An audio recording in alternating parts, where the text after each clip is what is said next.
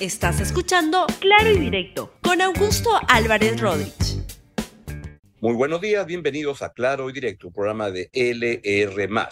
Hoy es jueves 23 de febrero y el tema central de este programa va a ser el, el APRA. El APRA es un partido tradicional, importante del país, que ha tenido profundos problemas en los últimos años y que ahora está intentando su reinscripción para poder postular en, los próximos procesos electorales. Y vamos a conversar, no como suele ocurrir, con los, rostros más visibles, antiguos, conocidos del APRA, sino con un rostro uh, nuevo del APRA, por lo menos para mí, con la abogada y subsecretaria general del Partido Aprista Peruano, Evelyn Orcón. Vamos a conversar con ella un ratito. Antes, como siempre, les traigo la frase del día y la frase del día de hoy es de un congresista de Acción Popular, Edwin Martínez, que habla y miren cómo defiende los iPhone 14 que les han regalado.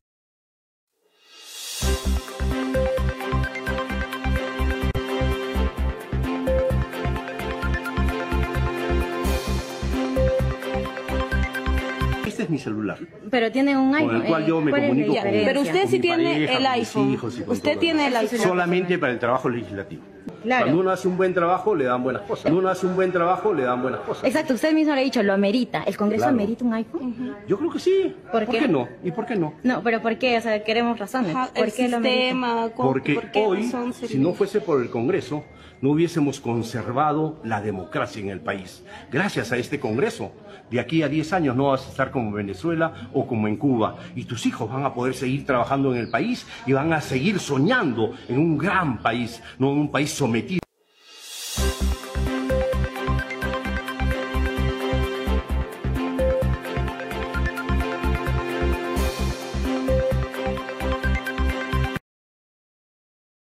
Verdad, yo sí creo que la, democracia cuesta y hay que financiarla. Y financiarla implica también una estructura de presupuesto en el Congreso que permita una operación correcta, eficiente, etcétera. Pero todas las noticias que estamos viendo y sobre todo las reacciones que hay por parte de algunos congresistas, como este congresista de Acción Popular, Edwin Martínez, como el almirante Jorge Montoya, con su frase ya tan, tan penosa, la de que quieren que comamos alfalfa, la de la frase, la respuesta de la señora Patricia Chirinos, cuando dice que todos tenemos derecho a comer rico con esta cosa, estos buffets ah, de 80 soles, el almuerzo y la cena, cada uno, ah, no, los dos, la verdad que reflejan poca empatía en un momento tan, tan complicado para el país. Debo corregir nada más que no es que les regalen los teléfonos, se los dan como uso, como muchas empresas le dan a sus trabajadores un teléfono para que puedan trabajar pero la manera como vienen reaccionando congresistas ante esta crisis es lamentable.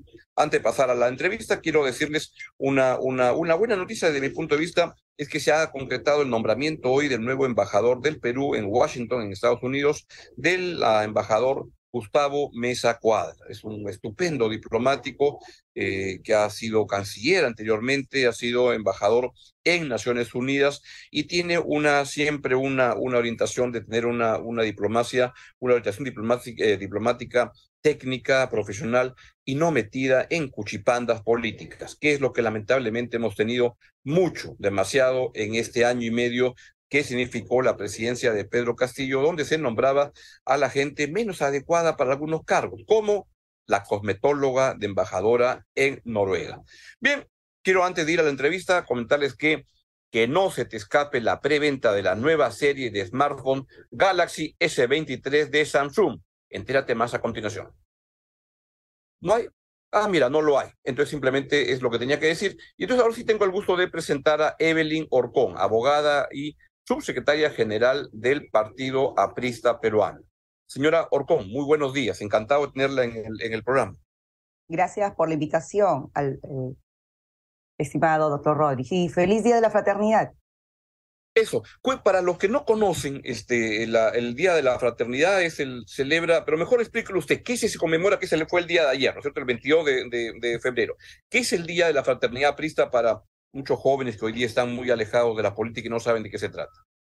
Bueno, el término fraternidad es una expresión poco común que no se conoce mucho en estos últimos tiempos, ¿no? Pero es un término que Víctor Raúl profundizó mucho en su relación del día a día con el partido para mantener una palabra que pueda unir a los peruanos, no necesariamente por vínculos de sangre, sino por, eh, digamos, vínculos de, de, hermandad, vínculos de proyectos en común, de una construcción de un espacio en la que todos puedan tener oportunidades. Y es así que en cada pueblo, en aquellos años, en las conformaciones de los inicios del Partido Aprista Peruano, en una comunidad, en un pueblo, la persona de mayor jerarquía o la que tenía mayor edad eh, convocaba a los vecinos, a los integrantes de dicha zona y les invitaba a una taza de chocolate y un pedazo tal vez de, de pan o algo por lo que pudieran darle y celebraban en honor al nacimiento de ella la Torre el Día de la Fraternidad. Y es así como el clamor de estas comunidades hacen de que se instaure oficialmente el Día de la Fraternidad cada 22 de febrero. Y desde hace muchos años, mis padres, mis abuelos, serían cita a la Avenida de los Pañuelos Blancos para celebrar en honor a este líder indoamericano la celebración de la fraternidad como una ratificación y adhesión al pensamiento de Aya de la Torre. Y era como, porque el, Partido Aprista se funda en otro, otro día, ¿no? Creo que es por agosto o, por ahí. En septiembre, este, en septiembre, efectivamente, ¿no? Son diferentes Pero el día aprista fuerte era el día, el 22 de, de, febrero, o lo es, que conmemoraba el nacimiento de Víctor Raúl Aya de la Torre. Y como usted dice, había unas tremendas... tenemos tres fechas, ¿no? Una, que es la fundación del APRA continental, que será en México, es el pensamiento de ella la Torre, que con la cual eh, recorre todos los países del mundo y, y, efectivamente reivindica con el pensamiento de Víctor Raúl a los más pobres del mundo. Luego viene como consecuencia de la fundación del APRA en México, eh, la fundación del Partido Aprista Peruano, que es la presencia de la organización política en el Perú. Pero a través del APRA también se dieron eh, mm, creaciones de organizaciones políticas en toda esta parte del continente, como Acción Democrática y en otros países de esta, de esta parte, ¿no? Y luego está el Día de la Fraternidad, que es el 22 de febrero, que es el nacimiento de Aya de la Torre. Y que se conmemoraba con una tremenda manifestación en la avenida Alfonso Ugarte, en Breña, justo frente al local del Partido Aprista, y donde Víctor Raúl Aya de la Torre, luego Alan García y los líderes del APRA aprovechaban para unos tremendos mensajes estando en el gobierno en dos oportunidades o estando en la oposición. Este, ¿Qué pasó en el camino que hoy día, el día de la, de la, fraternidad, como que uno si pone la, la, cámara en la Ugarte, es como dicen, cri cri, si no pasa nada. ¿Qué, qué, qué ha pasado con el APRA? ¿En qué momento está y, y, está buscando la restitución? ¿Cómo se este, piensa levantarse? Pero ¿qué pasó con el APRA en el camino? Bueno, nosotros hemos sido testigos que durante décadas los enemigos del APRA han dicho que ya murió. Eso pasó cuando Aya de la Torre dejó este mundo y dijeron aquí está el fin del APRA. Y luego con García nuevamente dijeron a su partida el APRA ya murió. Nosotros hemos sabido convivir con este antiaprismo que dicen algunos que es un movimiento fuerte, uno de los primeros movimientos fuertes que hay. Eh, sin embargo, la renovación del partido ahora asume los liderazgos, la conducción de nuestra organización política. Y eso es una prueba más de que ya el Perú ha probado qué es la política sin el APRA. Y eso nos lleva a este compromiso que nosotros hacemos no solo con esta búsqueda de la inscripción al TIN jurado, sino que tenemos una vida política de larga data, siempre al servicio de los más pobres del Perú, tal como lo quiso Aya de la Torre. Y justamente esta fiesta de la fraternidad que hemos vivido el día de ayer con una gran concentración de compañeros de todas las edades, desde los adultos mayores hasta los pequeños de 5 o 4 años que venían con sus boinas y también han marchado en esta reunión de familias, ¿no? Y también yo tuve la oportunidad. como le llaman, ¿no? Los, los chicos apristas. Ese es un justo reconocimiento al maestro y fundador del aprismo, ¿no? Que mantuvo una relación profunda con su patria y que amó tanto a su pueblo que entregó toda su vida por él siendo él poseedor de recién siendo electo presidente de la Asamblea Constituyente, no a los 25 o 30 años, sino al final de su vida. Al final de su vida. candidato más votado con más de un millón de sin votos. Sin duda, o sin duda. Antiaprismo ha habido siempre y seguramente habrá siempre, así como hay antifujimorismo, antiderechismo, antiizquierdismo, pero le pregunto por la responsabilidad de, del APRA misma en, en, el, en la ¿cómo llamarle?, debacle que, que, tuvo en la última década, ¿qué responsabilidad asumen? Porque para corregir errores tienen que ver ustedes qué cosa hicieron mal. ¿Hay alguna autocrítica que corresponda? Nuestra vocación democrática también nos lleva a tender puentes de comunicación y creer que los políticos en este país tienen el mismo horizonte en la que vemos, que quieren hacer las cosas bien. Sin embargo, efectivamente, podemos equivocarnos porque la política también es un acto de fe, Augusto, de perdonar y de creer que aquellos que dicen que quieren hacer un bien al Perú lo van a hacer. Sin embargo, con los gobernantes pasados, como el señor Vizcarra, por ejemplo, y otros primeros ministros de los diferentes gobiernos, cuando llamaban al partido a estas convocatorias de amplia base con el acuerdo nacional, nosotros íbamos dispuestos, a pesar que hemos sentido la persecución política durante mucho tiempo, pero extendíamos nuestra mano y decíamos, vamos a olvidar el pasado, los ataques que nos han dado y vamos a creer nuevamente, porque estamos con la esperanza de que las cosas pueden cambiar en este país. Sin embargo, han habido decepciones y nos hemos equivocado al confiar en quienes creíamos que sí podían hacer las cosas mejor y aquí están los resultados. El Partido Aprista Peruano no se encuentra hasta ahora nuevamente en la arena política para ser parte de una elección en la que el pueblo tenga la libertad de decidir. Estamos a un paso de la formalización, pero sin embargo nunca hemos desaparecido.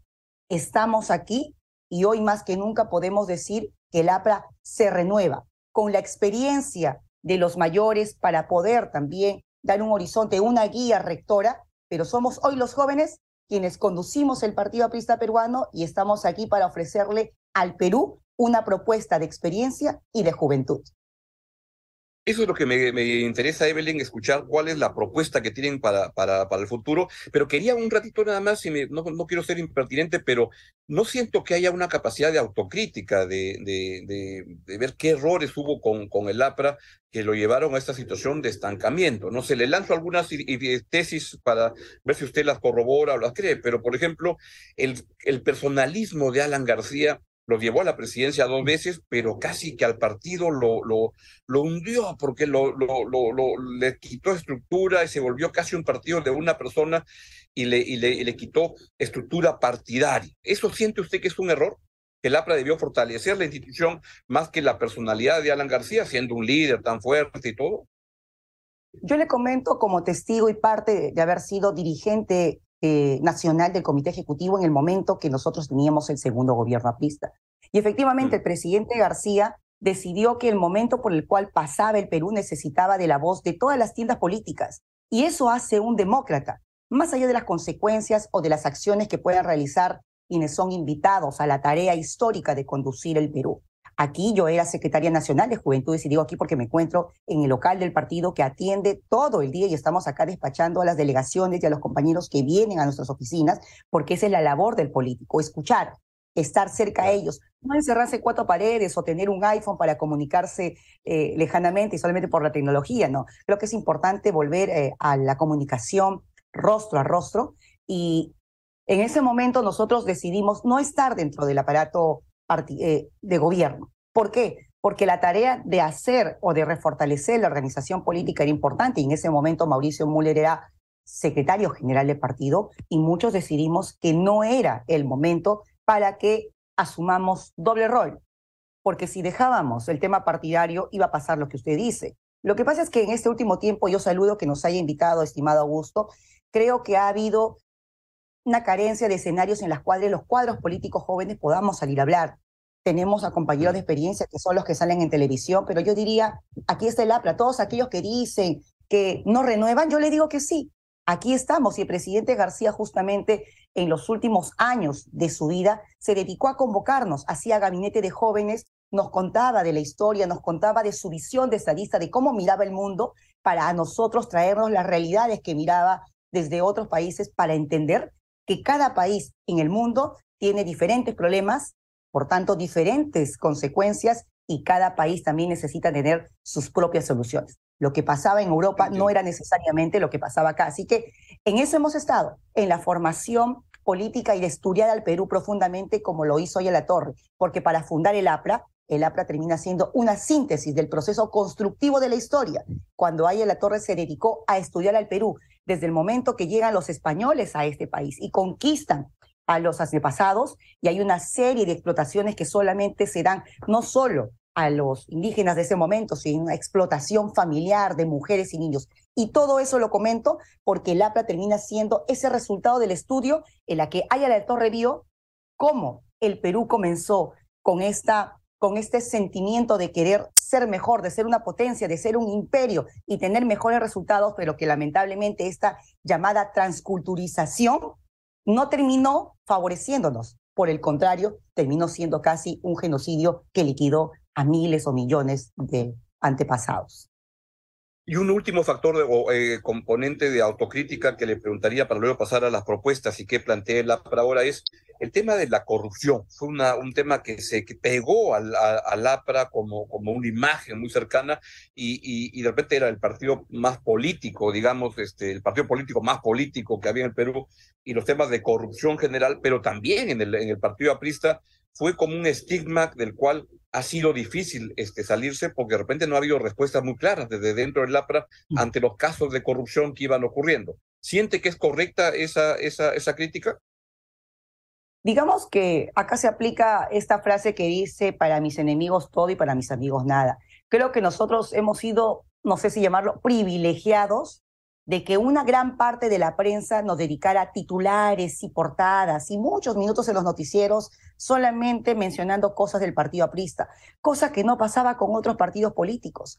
Hoy, por ejemplo, Augusto, cuando vemos esta situación tan dramática que ya poco a poco está dando luces después de tantos años sobre Alejandro Toledo, yo quisiera preguntarle a quienes te escuchan, ¿cuántas portadas vimos del señor Alejandro Toledo? ¿Por qué no decían los toleristas? Ahí está la corrupción de los toleristas. ¿Por qué no generalizaban? En cambio, nosotros durante décadas, incluso antes de Alan García, siempre llamaban los apristas, la corrupción de los apristas. Siempre hemos tenido nosotros, Augusto, la bandera y la posición de que si hay alguien que ha cometido actos de corrupción, que se le investigue, sea quien sea, desde el primer nivel hasta el militante de un sector, porque aquí no nos casamos con nadie. Y continuando el ejemplo de Víctor Raúl, la formación de un aprista también debe ser un camino correcto de conducta ética y moral. Nosotros podemos señalar a los corruptos, pero ¿cómo? Si es que nosotros también podemos tener solvencia moral y ética. Y quienes se encuentren con actos de corrupción, no vamos a tener la mano blanda. Por el contrario, vamos a respaldar siempre a la justicia. Pero ojo, justicia, no una politización de la justicia que en estos últimos años nosotros hemos sido parte, testigos y protagonistas de cómo se ha utilizado este medio para poder liquidar algunos partidos políticos y liquidar a sus líderes políticos el, fin de las ideologías, el ocaso de los partidos políticos. Sí, pues es un discurso que durante muchos años una parte de la derecha que intentó gobernar, que creyó que podía manejar el Perú sin partidos políticos, hoy vemos el resultado. Y yo diría en todo caso que en las calles, yo escucho, señorita, ¿cuándo vuelve el APRA? ¿Dónde está el APRA?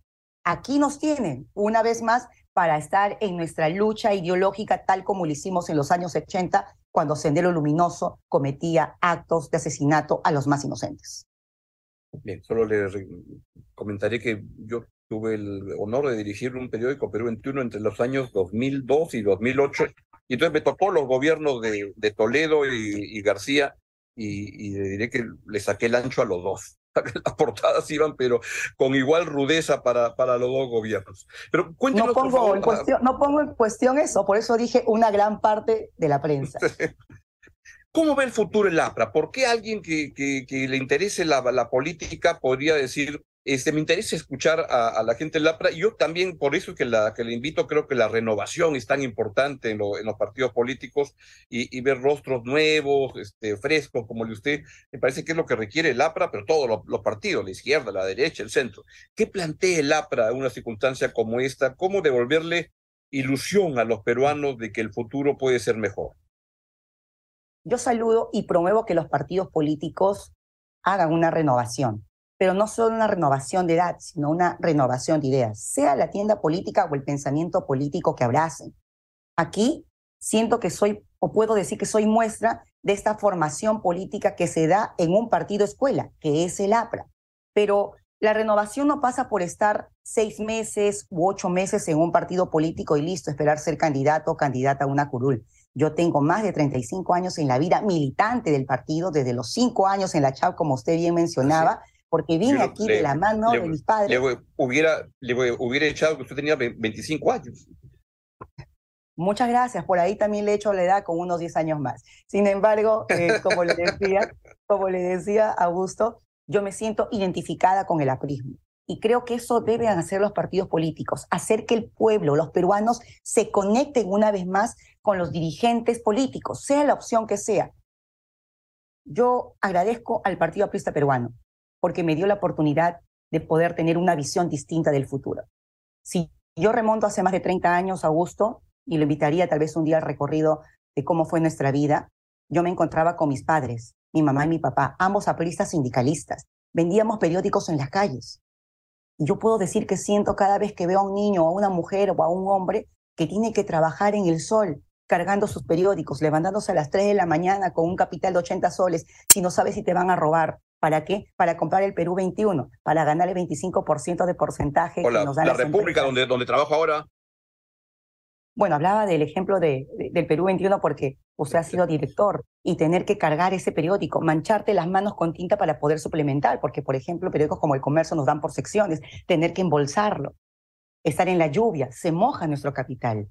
Entonces, todas esas vivencias, querido Augusto, yo las he vivido y el Partido Aprista me acogió sin tener que ser una persona o un familiar de un gran dirigente o tener un apellido rimbombante o venir de un colegio de élite. He estudiado en un colegio de Mendoza Merino, donde las calles abundaban de droga, de alcohol, pero sin embargo cuando llegué acá al partido me dieron formación política, me dieron la Disculpe, oportunidad tremenda de ignorancia. Mendoza Merino, ¿dónde, dónde, dónde queda? ¿En qué, en, qué, ¿En qué región? en La Victoria, donde yo actualmente vivo. Ah, Yo soy acá en Lima. Pensaba, no sé por qué conocía a un Mendoza o un Merino por, por San, San Martín. Es de Yo soy del porvenir, Augusto, y cuando guste, estamos próximos al primero de mayo, le invito y acompañémonos al Mundialito del Porvenir, porque seguro la final va a estar como siempre. Yo muy- conozco bien mi barrio de. Matute, donde voy todos los, los domingos. Pero ¿qué, qué Ah. plantea el A para, para, para, el, para el futuro? Porque la gente nunca vota por agradecer por lo que viene atrás o, o no, uno dice, Pero ¿qué yo le digo, este partido para adelante? le digo, ¿Qué plantea ¿qué el A para podemos- hoy día? yo le digo, ¿qué le podemos ofrecer? Primero que nosotros sentimos, sentimos cómo realmente los peruanos sufren día a día. Aquí no están los dirigentes de cuello y corbata o los dirigentes que se dedican a hacer política tomando un café en el Club de la Unión o en algún club de élite. No, acá nosotros los dirigentes sabemos lo que significa sufrir. Por tanto, que todo lo que nosotros vamos a proponer va orientado a qué? A poder hacer que todos los peruanos tengan oportunidades, que las señoras, eh, las familias más alejadas del país, al igual que segundo gobierno, tengan accesibilidad a los servicios más básicos. La gran revolución, Augusto, es aquella que se logra cambiándole la vida a las personas. Yo observaba al señor Pedro Castillo y decía, este hombre tiene la gran oportunidad de cambiar el país, tiene la gran oportunidad de llevar agua y desagüe, luz a las zonas más alejadas, porque cuando tú pones luz, nos decía el presidente García, le cambias la vida a las personas, porque la persona puede comprarse una congeladora, puede tener energía, puede guardar su carne, puede vender su comida, el niño puede estudiar, y ahí está la gran revolución. Y eso es lo que nosotros aspiramos nuevamente, a contribuir al país. ¿Pero con qué? Con una propuesta al Perú de experiencia y de juventud. No una juventud que pase solamente por un tema de edad, sino una juventud que demuestre una adhesión de larga militancia a su partido para que no nos pase nuevamente lo que, nuevamente lo que pasa en el Congreso. A estos personajes tránfugas que duran un año en su sillón parlamentario o en su bancada, luego de unos meses se están renunciando y tratan de acomodarse a una bancada que les dé alguna cuota de poder en el gobierno. Eso es lo que nosotros no vamos a hacer. Nosotros no vamos a pelear por las riquezas de los que más tienen. Nosotros vamos a trabajar por el que si tiene alguna riqueza, que la siga teniendo, pero también trabajemos por el que, que no la tiene, porque aquí no se trata de quitarle a quien tiene más para darle menos. No somos un país comunista. Mientras hay una ultraizquierda que busca que todo el pueblo tenga alimentos, pero que no tenga derechos, y que la derecha nos dé libertades, pero que nos muera de hambre, aquí es el aprismo, que busca libertad y pan, una sociedad de pan con libertad, que es la que Víctor Raúl siempre pregonó. Y esa es la izquierda democrática, que va a defender el Perú de todos los actos ultraviolentistas y reaccionarios, porque para poder hacer el gran cambio, la gran revolución de justicia social que tanto aspiró Víctor Raúl y que García lo pudo hacer en su segundo gobierno, como él bien mencionó, es primero defender el Estado de Derecho y las libertades de todos los peruanos, Mm. que es ahora una batalla continental que estamos lidiando, porque no es un proyecto nacional, es un proyecto internacional, es este plan castrochavista que está teniendo de rojo todo este lado del continente, pero que Perú le está demostrando que aquí no se va a teñir de rojo, que aquí hay posición política y estamos listos para enfrentar esta lucha ideológica con los medios de comunicación. Pero aquí estamos los actores políticos para que también nos inviten y hagamos el debate necesario para decirle a todos aquellos que quieren conspirar contra el Perú que acá está el APRA. Una vez más, y a todos aquellos que decían que el APRA ya murió, les decimos que el APRA nunca muere. Este es el APRA. ¿Qué les parece? Una, una pregunta ya casi final. ¿Siente que Alan García en su segundo gobierno derechizó mucho, mucho al APRA? Cuando hablan de un García que derechizó a la APRA o que estaba con la gente del poder o que favorecía a los más ricos, yo traigo una imagen, Augusto. Traigo una imagen de un García que llegó al porvenir cuando yo era muy chica, llegó al kiosco de mis padres. Y luego de 20 años, cuando tuve a mi, a mi hijo, a mi menor hijo, llegó a mi casa con jeans, zapatillas. La gente se sorprendía y la gente que algún momento decía que Alan no era de su simpatía, después de una hora y media que estaba en mi casa y bajó, a esas mismas personas las vi abajo esperando tomándose fotos. Hago este recuento porque, porque yo conocí a un Alan distinto, conocí a un Alan humano, conocí a un Alan que le gustaba estar con su pueblo, que le gustaba comer su pan con palta, su gaseosa y abrazar a todos aquellos que buscaban pan, su pan con palta, yo creo que más, más, le gustaba el pan con chicharrón. una pero ojo, de que pan Alan, con chicharrón. pero ojo, que si a Alan le dan un pan con chicharrón, él gustoso lo disfruta y lo come, no como Ah, no, otros que lo no tengo la menor duda. Pero en ese caso comió pan con palta y, y tomó su gaseosita en la casa. Pero yo le digo esto, cuando me preguntan de un ala derechizado, yo le digo, ¿yo soy derechizada? No.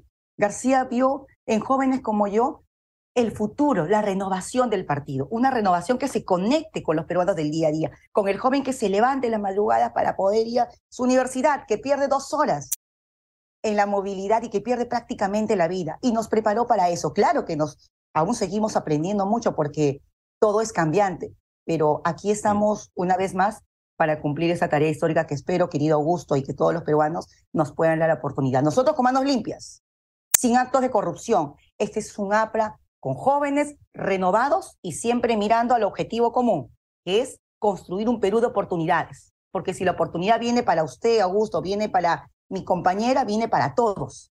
No luchamos por grupos, luchamos por un Perú y por un frente único, tal como lo hizo Víctor Raúl hace más de 100 años, porque estamos próximos a cumplir nuestra centuria como APRA.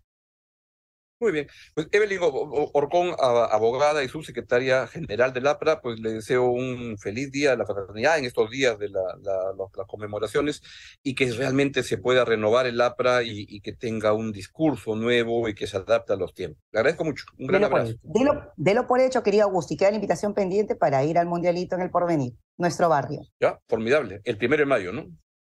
Así es. Así es. Muy bien. Ha sido la abogada Evelyn Orcón, a quien le agradezco mucho su presencia, es abogada y subsecretaria general del Partido Aprista Peruano. Y así en estos días siguientes voy a tratar de invitar a, a- nuevos rostros de diferentes sectores políticos, porque creo que la política requiere renovarse. Terminamos el programa. Hasta mañana. Gracias por escuchar Claro y Directo con Augusto Álvarez Rodríguez. Suscríbete para que disfrutes más contenidos.